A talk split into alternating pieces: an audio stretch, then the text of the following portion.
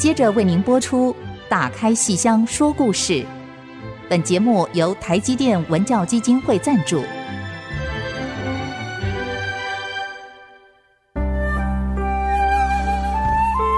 打开戏箱子，看见台上的精彩一刻。戏箱子里还有许多你不知道的喜怒哀乐、悲欢离合。让戏曲专家王安琪、罗世龙和您一起打开戏箱说故事。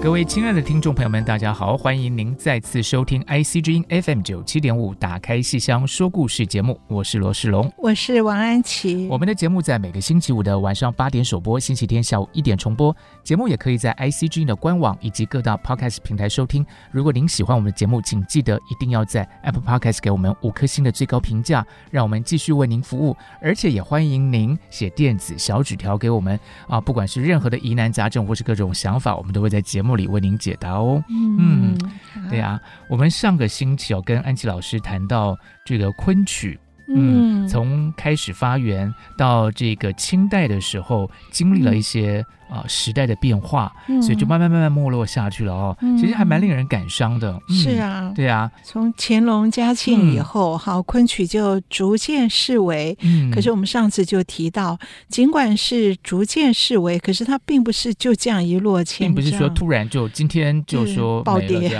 对，不是这样。对，不过那天我们在谈这个昆曲的时候，我自己有个很深的感触，就是说，那对于一个观众来讲，反正他的喜好会是一直。变化的，嗯嗯，那反正这个东西你看一看不喜欢，你就去选择你喜欢的东西，嗯，就很自然哦，嗯嗯。可是对于一个呃从事昆曲演出的这个艺人来讲，是很不容易的一件事，很不容易。对，要培养一个能够，且不要说一流的演员哈，就是光是要能够登台，这就不知道培养多久了。对呀，那你花了这么多的力气在琢磨这个技艺，然后有一天就跟你说就就不演了，或者说就没了。对、哦，那情何以堪？对，对，我就常常在看这些历史的发展的时候，我就会想这些人，嗯，我想到这些人，我就常常设身处地替他们想，就很难过，因为以以前那个时代，然后以戏曲这样一个行业，我会去学戏。绝对不是我自己喜爱戏剧，我自己的选择。嗯、因为一来你要很小很小的时候就开始学，才能打下基础，嗯、不然骨头都硬了，对不对？所以很小的时候，有谁有自己的理想呢？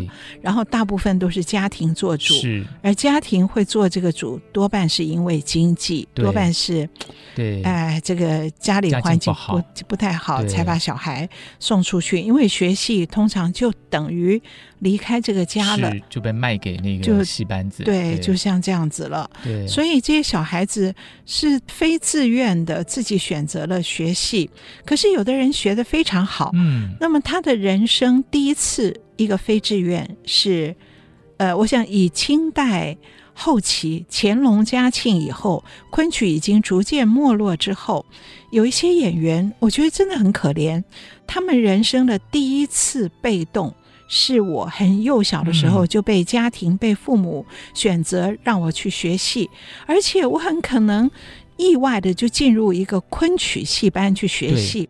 那我去学的时候，我并不知道这个艺术还红或不红，嗯、对，对我完全是被动丢过去。然后等我学了好多年以后，我学的很不错，唱的很不错了，我出来要赚钱的时候，我才发现这项艺术。原来已经凋零，已经没落了。嗯、那这是我人生第二次的无奈，第二次的被动。嗯，所以这类的例子，在昆曲这个艺术逐渐没落之后，我们看到几番不同时代的有这样的例子的演员。嗯我先提到的一个人是清朝大概同治年间清末了，嗯、同治到光绪年间的一个很好的昆曲演员，他的名字还蛮好记的，他叫周凤麟，名字也很好听。他是个男的，嗯、那时候都是唱旦角儿的都是男的，就是女生不能够学戏嘛，哈。一个前旦哈，一个男旦，他学昆曲，那么昆曲唱得非常好，而可是。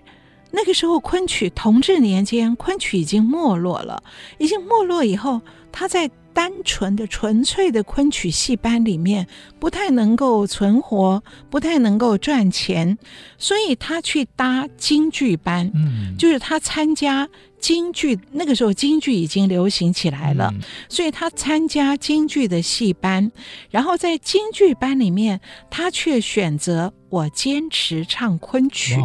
哦，我看到这些材料的时候，我觉得我对这个周凤林，嗯，对凤林先生。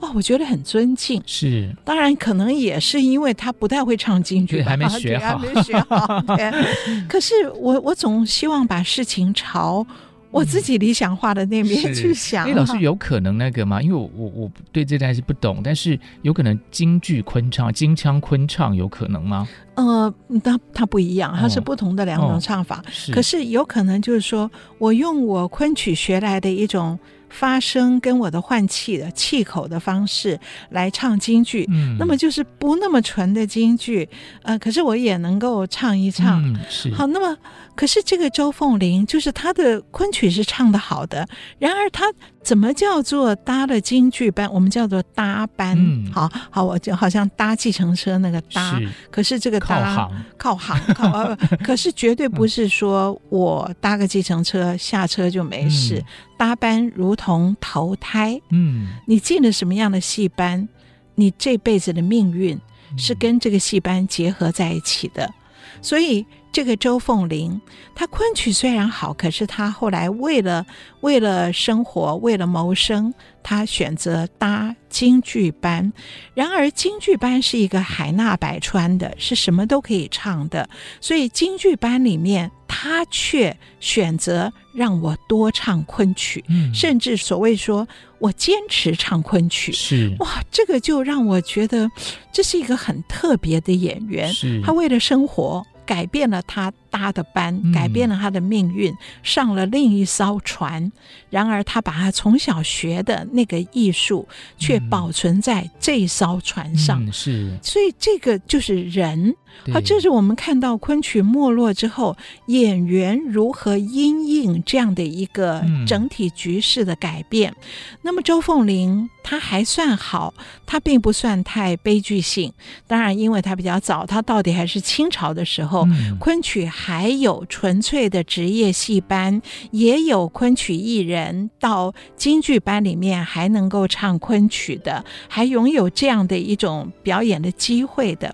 可是如果时间往后拉，进入到民国以后，那个时候才开始学昆曲的演员，命运就不一样了。嗯、是我听说到昆曲比较没落的时候，就清末民初的时候，呃，他们就真的很惨，就是反正为了挣钱。就划着船啊，什么就到一个地方看一个什么村落，哎，有些人聚集啦，就下去演一演，然后赚点钱。那反正都是乡下地方，人家也不可能真的给你多少钱，反正零钱给一给就已经很了不起了，就是糊口而已。真的，然后就是反正有点有点像跑江湖那种感觉。他们自己说等于叫花子戏班，是哦，好惨好惨。对，就曾经那种辉煌，然后那种典雅，然后他们在戏里头学的都是那些。这么精致的那些唱词，然后那么细腻的一种情感，然后你说带着这一身细腻跟精致，然后去叫花子一样这样子，其实真的是情何以堪呢？真的，真的情何以堪？嗯、而何以走到这一步呢？当然是经过一些时代的变化。嗯、呃，我们刚刚说周凤玲，哈，她那个时候还有纯粹的昆曲的戏班，嗯、可是到了民国以后，好。纯粹的职业昆曲戏班逐渐维持不下去了。嗯、原先还有四个，那个四已经是屈指可数了。全中国就四个，对，而且是它的发源地苏州那边。哦、后来这四个一个一个倒掉，就剩下最后一个。最后这一个撑撑撑撑到一九二三年，民国十二年。嗯解散了，这个戏班叫全福班，好讽刺哦！对 啊，全福，结果他们福就 福气的福，对，结果他们是昆曲的最后一个职业戏班，在民国十二年（一九二三年），全福班的解散，全福班的爆散，等于宣告昆曲的死亡。为什么呢？如果这个戏曲这个艺术形式连一个职业戏班都支撑不了。嗯那我们真的可以说，昆曲在那个时候是死掉了。是，当然，这个死掉并不表示民间其他地方没有人在唱昆曲，嗯，还是会有一点的。有一些曲友啊，也有一些是只唱而不演的。嗯，可是这些都是很零星的例子，是都。不能够跟那个一个职业戏班定期演出，在台上定期演出相提并论。是，它就是一个业余的嗜好的概念，就是它没有这个固定的观众群，就是好玩的那种概念。对呀、啊，我自己喜欢而已。对啊，所以我一直把一九二三年当一个昆曲的，还好是前世哈。嗯、结论是他后来又活过来了，哦、所以其实差不多就是一百年前呢。我们今年对二零二二年底，二零二三年初，差不多是一百年前这样子。对呀，全福班解散啊，这个这个话讲起来很简单，在呃戏曲史上就是这么一句话。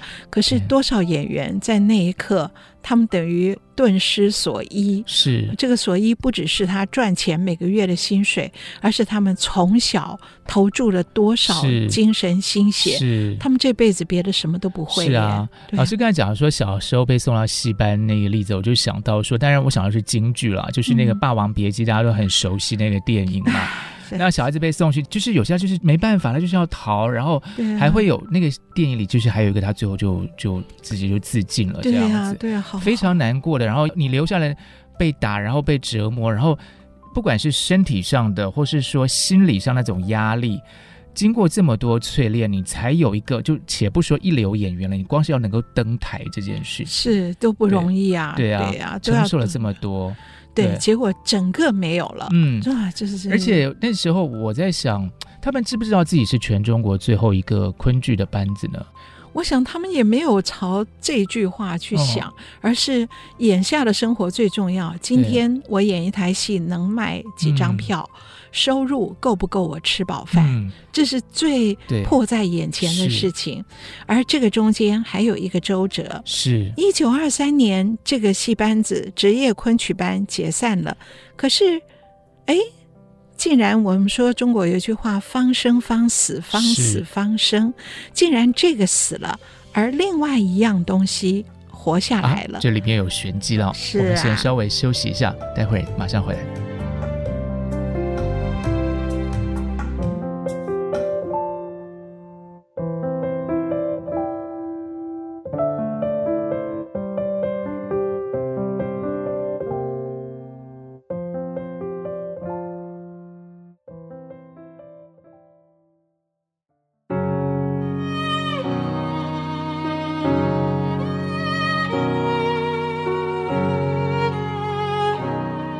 大家回到《打开戏箱说故事》节目，跟我们一起打开老戏箱，说说新故事。今天跟大家呃聊到了二十世纪初期，哇，那时候昆曲的戏班子，我在一九二三年。全中国最后一个昆曲班子就解散了。对，但是刚才老师提到说，其实这个世界上有很多事情哦，这冥冥之中有一个命运的一个安排。对，对，就在这个昆曲班子解散之前不久，其实发生了另外一件也是改写昆曲命运的一件事情，是非常重要的。嗯、就在解散前两年，一九一九二一年，一九二一年，嗯、民国十年的时候。哇，那个时候当然已经昆曲相当没落了，所以苏州呢有几位很喜欢昆曲的企业家，嗯，这个企业家自己非常喜欢昆曲，那么他也想扶持昆曲，可是眼见得这些职业戏班一个收一个收，然后每一个剩下来的卖票都卖不好，他们就想怎么办呢？万一他们倒了？最后有什么东西可以支撑呢？所以这些企业家自己私人出钱办了一个。等于像一个昆曲的补习班一样，嗯、它叫做在苏州、嗯、苏州昆剧传习所。哦，哇，这是在昆曲史上，当代昆曲史上没有一个人不知道的名字。一九二一年，苏州的昆剧传习所，对，有点类似像戏校、戏曲学校的那种。对，可是非常民间，哦、非常私人，而且规模也小得多。嗯、是，那等于我这简直就说一个私人的一个一个训练班而已。哇，那这也不简单呢，因为，呃，办了一个训练班，比方说场地啊，要管吃管住，然后老师啊什么的。对，哎，那都没有人唱昆曲，那老师去哪里找呢？我们先看学生。哦，先看学生，都没有，嗯，没有人唱昆曲了，哪有家长要把学生送来学呢？确定可以吃得饱，才会有家长送来，就是一个最好的诱因，管吃管住。那当时民国十年，整个经济都还非常的凋零的时候，那时候还很乱呢，所以苏州那边一定有很多。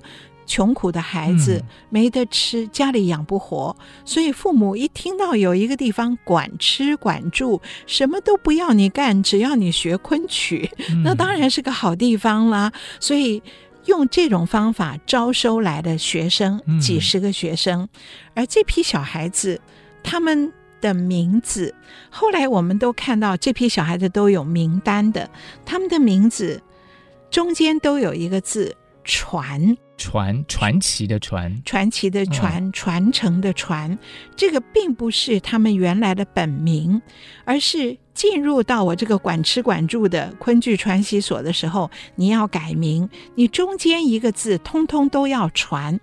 那么传，我们当然明白这个字的意思，就是、嗯、我供给你一切，只希望你把昆曲传下去，就是一个辈分的概念，一个辈分的概念，嗯、而且把“传”这个字变成一个这个非常重要的一个动词。嗯、那么最后那个字呢是什么呢？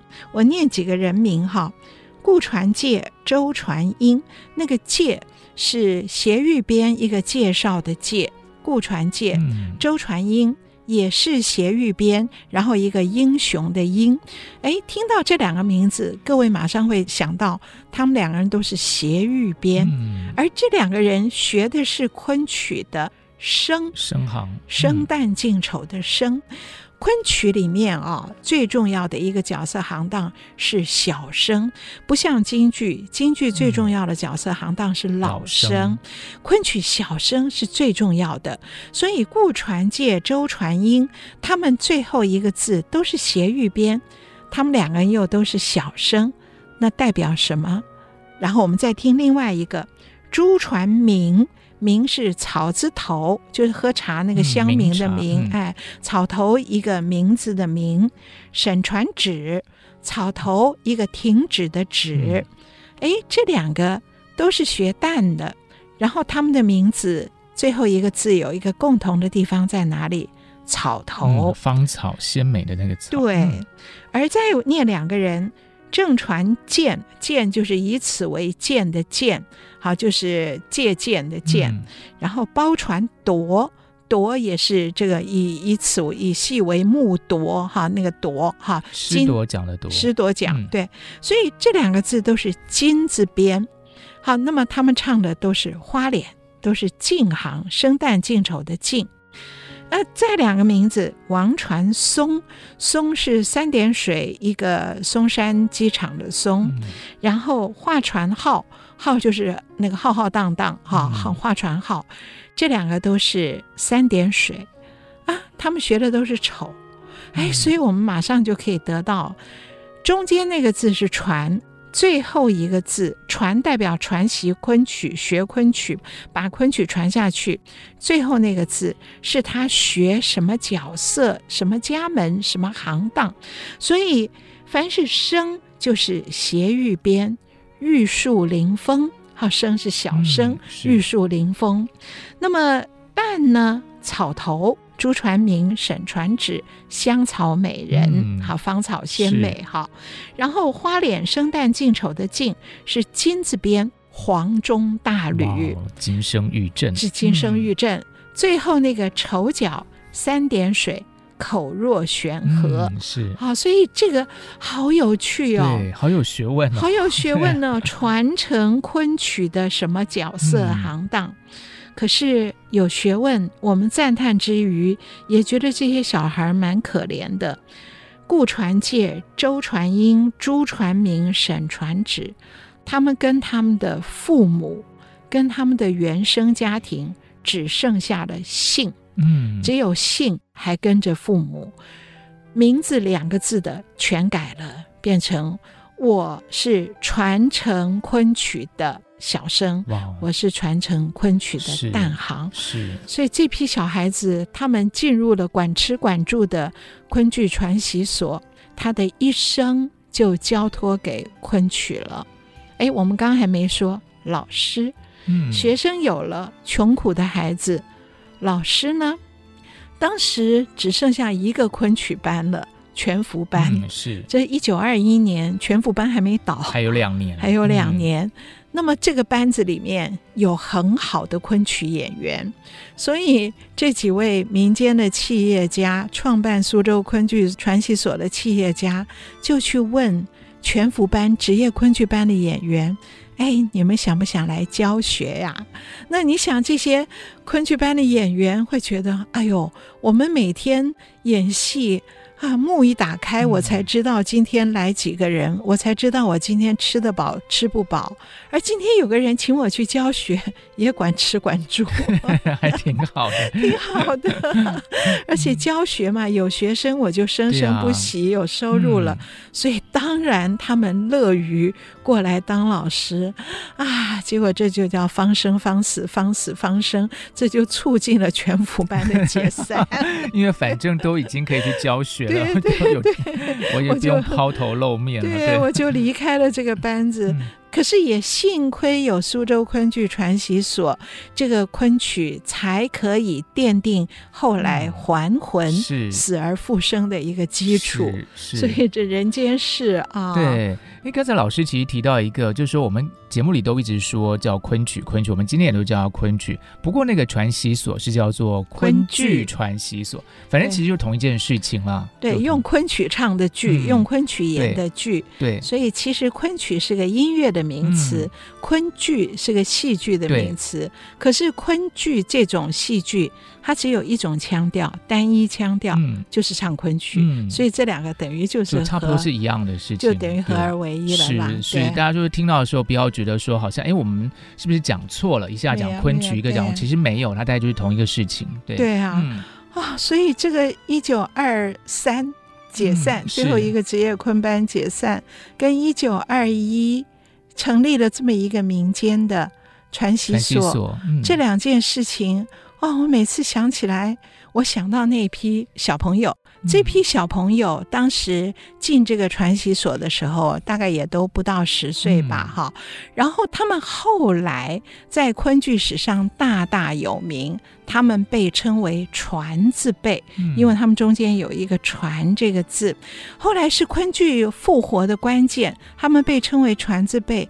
可是我总想到他们十岁、十一岁的时候，这批孩子是怎么样一个情况呢？嗯、我觉得他们在苏州还在这个管吃管住的学校里面的时候还好，因为没有对外，嗯，他们没有看到整个社会，他们跟家庭也没什么联系了。他们每天就是有昆曲的老师来教我们唱昆曲，我们学习，所以他们整个的环境中全部是昆曲。然而等到过了几年，他们毕业了，要出去组成戏班。离开昆剧传习所，要出去组成戏班，而且不是只在苏州，我要进到大上海。嗯，到上海，我的戏班要面对整个这个世界。是那个时候，人间何事啊？是啊，啊、哦，我就马上想到庾信《爱江南赋》的这一句：“嗯、人间何事？”是这批小孩子那时候才十四五岁，十五六岁。啊！可是我从昆剧、嗯、纯昆剧的环境里踏出来，是我到上海去组成戏班以后，我发觉没有人知道我们昆剧是什么，啊、没有人要看我们。嗯、哇！那我们我们的人生，我所寄托的那个东西，对呀，整个是没有根的，是时不我与到这种地步。而且上海那个时候，哎，一九二零年代，然后。呃，不要说京剧了，就是说京剧，当然那时候是很繁盛，没错。那他要面对的还不是只有京剧，那种十里洋场，那种洋玩意儿，然后那个什么呃大世界，然后什么东西，然后很新奇的各种各样的百货公司啊什么的。对对对。那上海人那他上海人可忙的，对吧？那娱乐娱乐的事情那么多，对吧？对呀。然后就，而且我觉得这些孩子们当时。在被送去昆剧传习所的时候，他们那时候听过什么是昆曲吗？哎呀，他们只是来吃饭的，哦，就是 其实也管吃管住，也不知道什么是昆曲。反正就是说有一个地方你可以管吃管住，你就去学个东西。你想想看，我们小学学唱歌的时候，我有关注过这是歌剧还是还是声乐还是民我们的民谣呢？对不对？对，我们什么都不知道，老师教一句，我唱一句，对不对？大家一起排排坐，然后一起在那边拍曲。对。所以他们什么都不知道，然后等到出来挂牌了，哦，我们我们是唱昆曲的啊，然后发觉外面没有人，说什么是昆曲？对，外面没有人看，哎呀，那可怜呐、啊嗯，真是。所以这批小孩子的遭遇让我非常的难过。是，就是短短几年之间哈，就他到登台的时候去面对这样一个世界，哇，完全都不是自己认识的。对，嗯，对，是我们休息一下，待会再继续跟听众朋友们畅谈。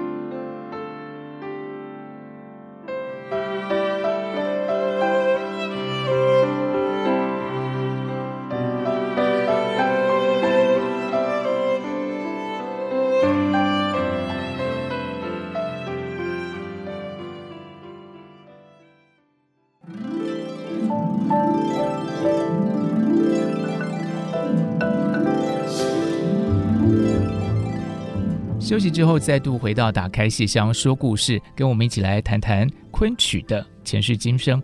哇，今天我们呃时间是来到一九二一二三年左右。刚才呢就是讲到了苏州昆剧传习所的成立，但是呢这些孩子们从他懵懵懂懂进入到戏校，哦，可是等他真正登台的时候，发现其实时代早就有了变化了。对呀，啊，一九，嗯，你看他们一九二一年入学。隔了五六年出来的时候，外面的世界，好，我们就只把这个世界缩小到戏曲吧。嗯、先不管那个十里洋场是怎样怎样，就算只缩小到戏曲里面，那个时候是。京剧大盛的时候，而且还有话剧呢，统统都有、出来了对。对，我们就把它缩小到戏曲里面。嗯、是戏曲里面的时候，当时第一大剧种是京剧。我们怎么看呢？我们以梅兰芳，京剧大师梅兰芳为一个时间点。他是一八九四年出生的，梅兰芳一八九四年出生，在苏州昆剧传习所，在这批小孩子进去学昆曲的时候，一九二一，一九二一跟一八九四，他们进去学昆曲的时候，梅兰芳是二十七岁，已经大红了，而且梅兰芳啊，不是二十七岁才走红哦，他十七岁就已经很红了。然后梅兰芳在民国初年，大概一九一。一六一七的时候就开始编很多《红楼梦》的戏啦，《黛玉葬花》啦，《晴雯丝扇》啦，哦，还有《天女散花》啦，嗯，这些戏啊，他就在一九一六、一九一七的时候，已经梅兰芳已经红透了，可是。这批小孩子学昆曲是一九二一啊，所以他们开始学的时候，昆曲已经视为已经没落了。所以这批孩子真的是时不我与啊。哇，那个企业家也很了不起，他会对出钱去拯救这样一个其实已经在那时候早就已经濒危的一个剧种了。对对，对，他真的是写，真的是爱，对啊，真的是真爱。就是说，否则坦白讲。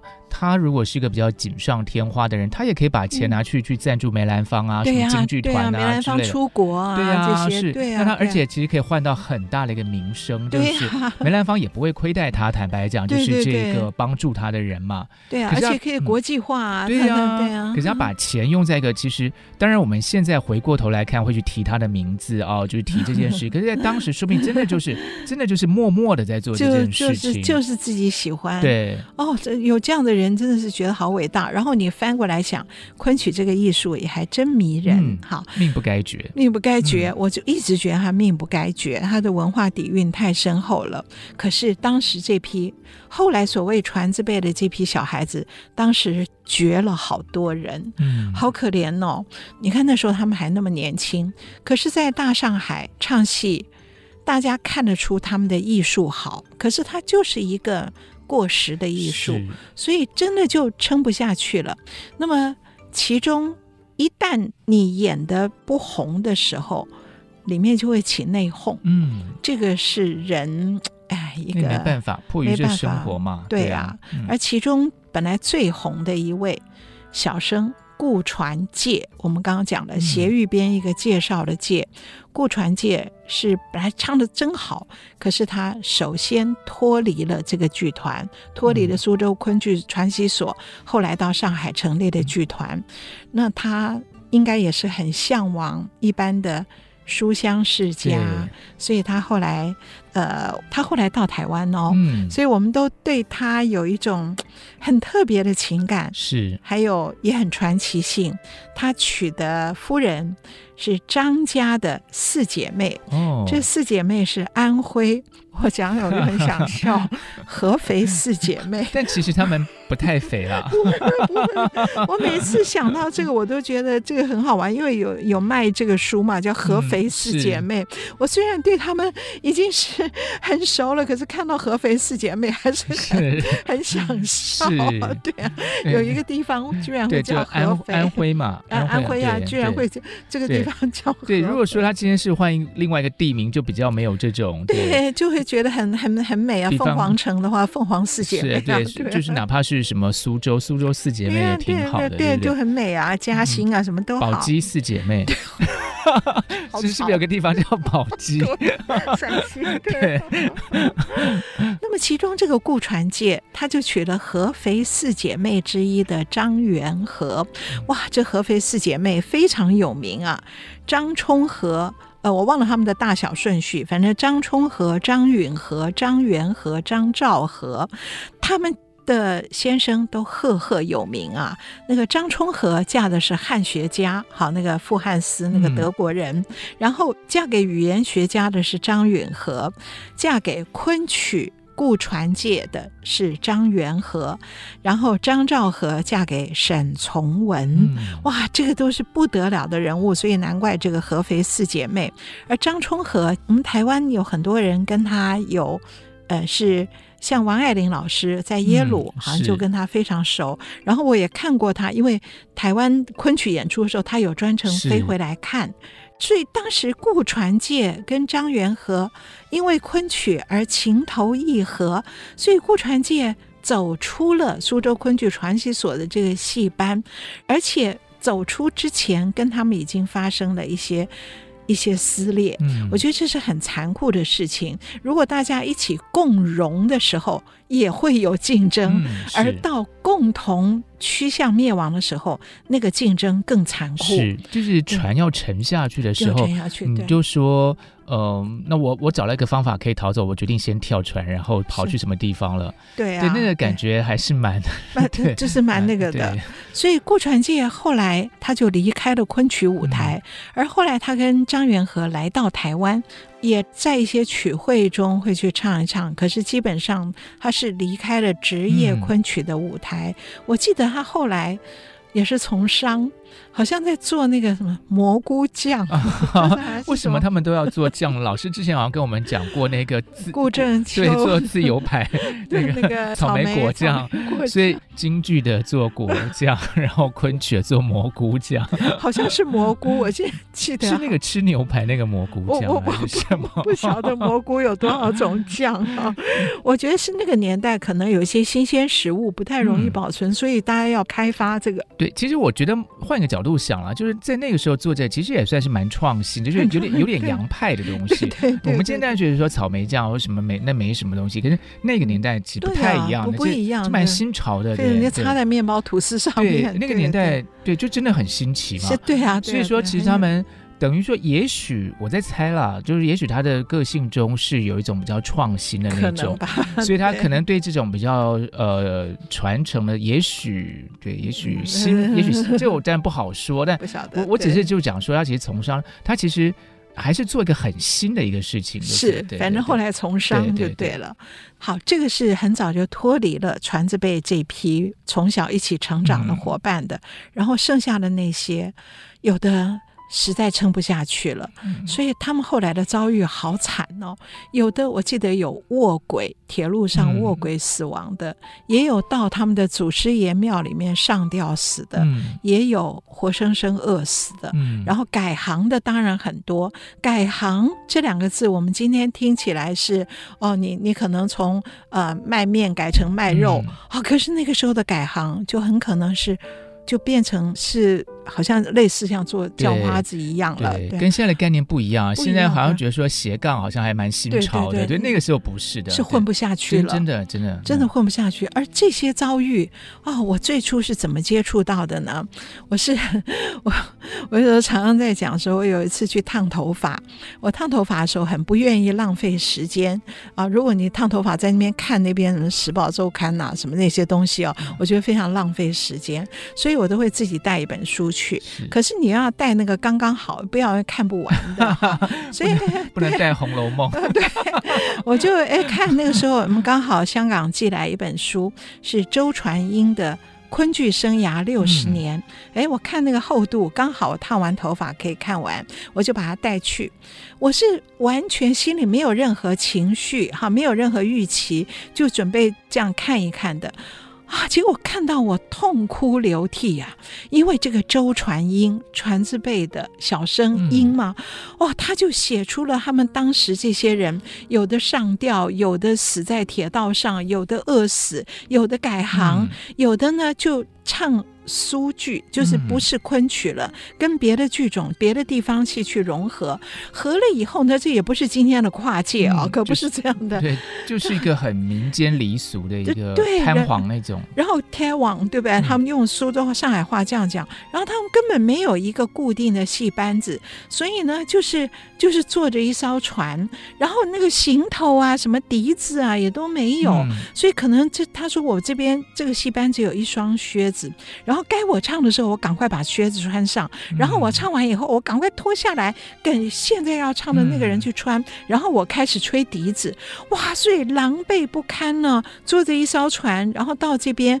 看岸边有人，我们就下船，然后在岸边就这样子狼狈的演起来。哦，演完也许可以得到一点点收入，我们再上船继续到另外一边去。当时的杭嘉湖、杭州嘉兴湖。湖州在这一带，在这边等于跑船，好做这样子的一种水陆班子，所以这些昆曲演员沦落到这样。所以那天我烫头发的时候，哇，哭得稀里哗啦。后来我记得那位设计师就一直在问我，是不是太烫了？对，是不是太烫了？你怎么了？然后而我在那个那个，你知道烫头发有一个罩子。对照下去以后啊，你以为别人听不到你的声音，嗯、我常常就会在里面就。放声的哭，就是我就没有顾忌，好，就好像我们戴着口罩，有时候就在里面开始唱戏，你以为人家听不到，其实还是听得到。哇，那天整个那个那个烫头发那个店里面的人啊，都在看我在干什么。然后我说，因为这本书，然后他们看那什么东西，对不对？就真的是陌生啊，就是完全完全是跟这个时代跟这个社会不相干的一个东西。那么当年。这批人就是这样的感觉，嗯，他们就是这样被这个时代、被这个社会抛弃了，嗯，所以他们很多人在那个时候命都丢下去了。是，可是天无绝人之路啊！他们入学一九二一年开始，三十五年后。谁知道三十五年后竟然有一个地覆天翻的改变？是三十五年后时代也有所改变了。嗯，对，一九五六年。是我们先休息一下哦，待会再来跟听众朋友们谈昆曲的下一个阶段。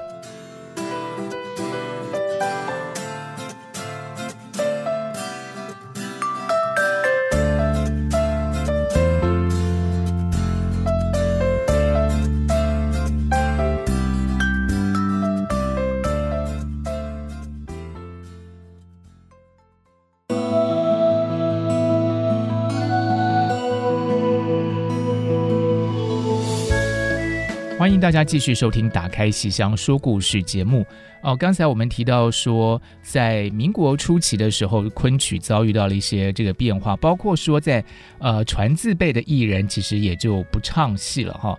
可是呢，在一九五六年呃多年以后。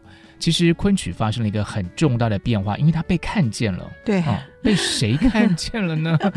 其实传字辈是后来我们才把它叫出来的。嗯、当时虽然他们的名字里都有一个传，可是他们等于是叫花子戏班，根本没有人称他为什么辈。嗯、所以今天我们称他为传字辈。今天我有那本周传英的昆剧生涯六十年，他会出回忆录，嗯、就可见。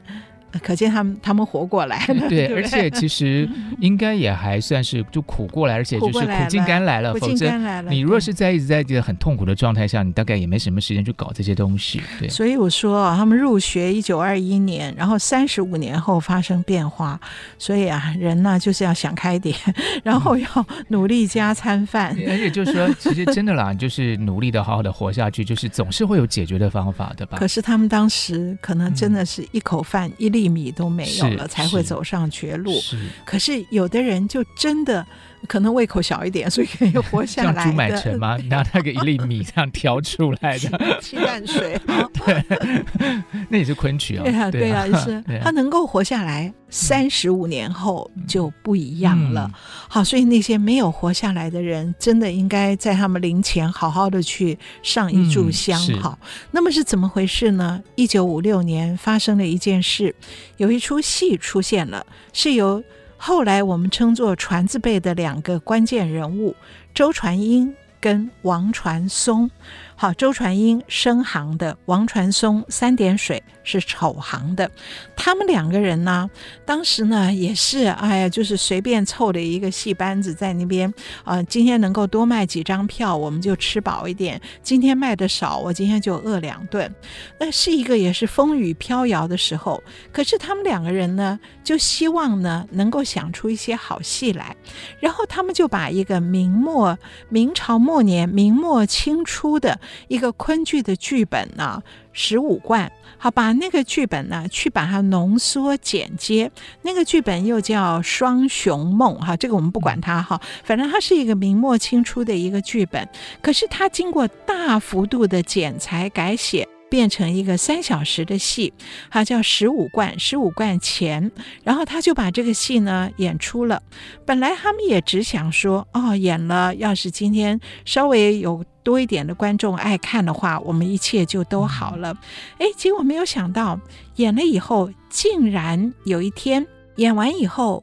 有人到后台来看他们，对不起啊，这边我要讲的比较戏剧性一点，我没有完全按照那个历史，谁先来看他们，谁后来看他们，这些我稍微的。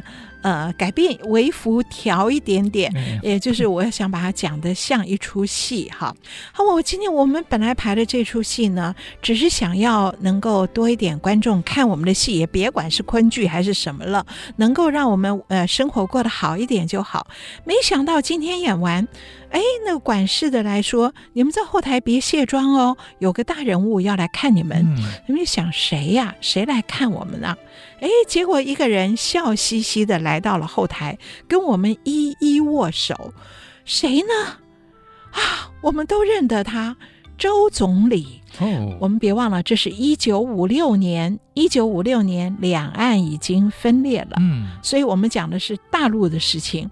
一九五六年的大陆是周恩来。周总理，哇，那是多大的领导啊！是周总理来看我们的戏，跟我们一一握手。哇，哇，所以他们每个人哇，看着这个自己的手 都要发抖了。是哇，其中有一个，其中有一个不知道演什么角色的，他说从清朝灭亡以后，他就没有剪过辫子，然后他就不理头发了。可是到一九五六年，周总理握了我的手。我这下子要剪辫子，我要重新活过来了。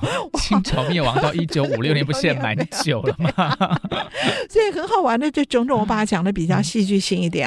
然后周总理就问他：“你们这是什么戏呀？怎么这么好？”他们说：“我们这是昆剧呀。”哇！周总理说：“昆剧哇，怎么可以任其衰亡呢？太好了，你们好好演好。然后隔天再演的时候。”他们又说：“今天有人来了，不知道是谁。”然后上得台去，上台刚开始演的时候，就其中一个角色，我开始演了一点，后面有一个人进来了，哇，那个发型好特别哦，看了一眼，这还会有谁呀？毛主席来了！毛主席那个发型是独一无二的，哇！他说我吓得差点在台上跪下去 啊！毛主席来看我们的戏了，结果毛主席坐到前面正中间，他说我都腿软了，差点跪下去了，快差点演不下去了。后来逼着自己，因为实在戏也很熟了，嗯、是自己演着演着，听到毛主席笑了两声。他被我们的剧情所吸引，笑了两声，哇！他说我整个来劲儿了，我就比平常加倍奋勇的把这个戏演完。嗯、演完以后，毛主席上得台来，跟我们每个人又一次握手。那那个剪辫子怎么办？他没有第二个辫子可以剪了。那我的天哪！我的手被周总理握过，又被毛主席握过。然后他们说，后来毛主席离开了之后，每个人。人都跳下去到那个一排一号去坐一坐，九五之尊呐、啊！我们要看看龙位是什么样的一个滋味儿哇！所以每个人那天都兴奋极了。而毛主席跟他们说了什么呢？你们这是什么戏呀？怎么那么好呢？然后他们说我们这是昆剧呀。然后毛主席说昆剧呀，哇，这个戏绝对不能够任其消亡。跟周总理讲的话一样的。你们当时一起学的还有哪些人？啊，还有都是叫做船呐、啊，什么船呐、啊？哦，那你们现在还有多少同学把他们从全国各地全部叫回来？叫回来，我们让船字辈的这些演员把昆曲传下去。而且我们要成立职业的昆曲戏班，嗯、而且我们要在剧校里面要正式成立昆曲的，等于是幼年班，要训练班、嗯、剧校，哇！就是因为这出戏不得了，竟然会会改变了我们的命运，嗯、所以我们可以看到，呃，《人民日报》的社论就在一九五六年，《人民日报》等于就是中国共产党的党报了，嗯、好，最大的报。是社论哦，不是译文版，不是影剧版哦，是整个报纸党报国报的社论，写的是。从一出戏救活了一个剧种谈起，戏曲有门道，听了更知道。哇，什么东西？一出戏救活了一个剧种。剧种这个词就是戏剧的种类，嗯、这一种戏，昆剧就是一个剧种。对，昆剧就是剧种中的一个。嗯、所以从哪一出戏？当然就是十五贯，十五贯这出戏救活了已经死亡的昆剧。昆剧在一九二三年最后一个职业昆班全福班爆散，好，然后本来已经死亡了。幸亏一九二一年有一个昆剧传习所私人补习班，私人的剧校，啊，培养了这些演员，而且也只有几十个，而且到毕业以后，后后来也死了很多，所以剩下的没有多少。可是竟然有其中最重要的两个人坚持了三十五年，到一九五六年，周传英、王传松他们会自己弄出了一个十五贯。而这出戏竟然能够救活整个昆曲，所以昆曲前世与今生，就从一九五六年开始，昆曲有了今生，有了我们所谓的新昆剧，嗯、也就是昆剧的当代，是。当代昆剧。是。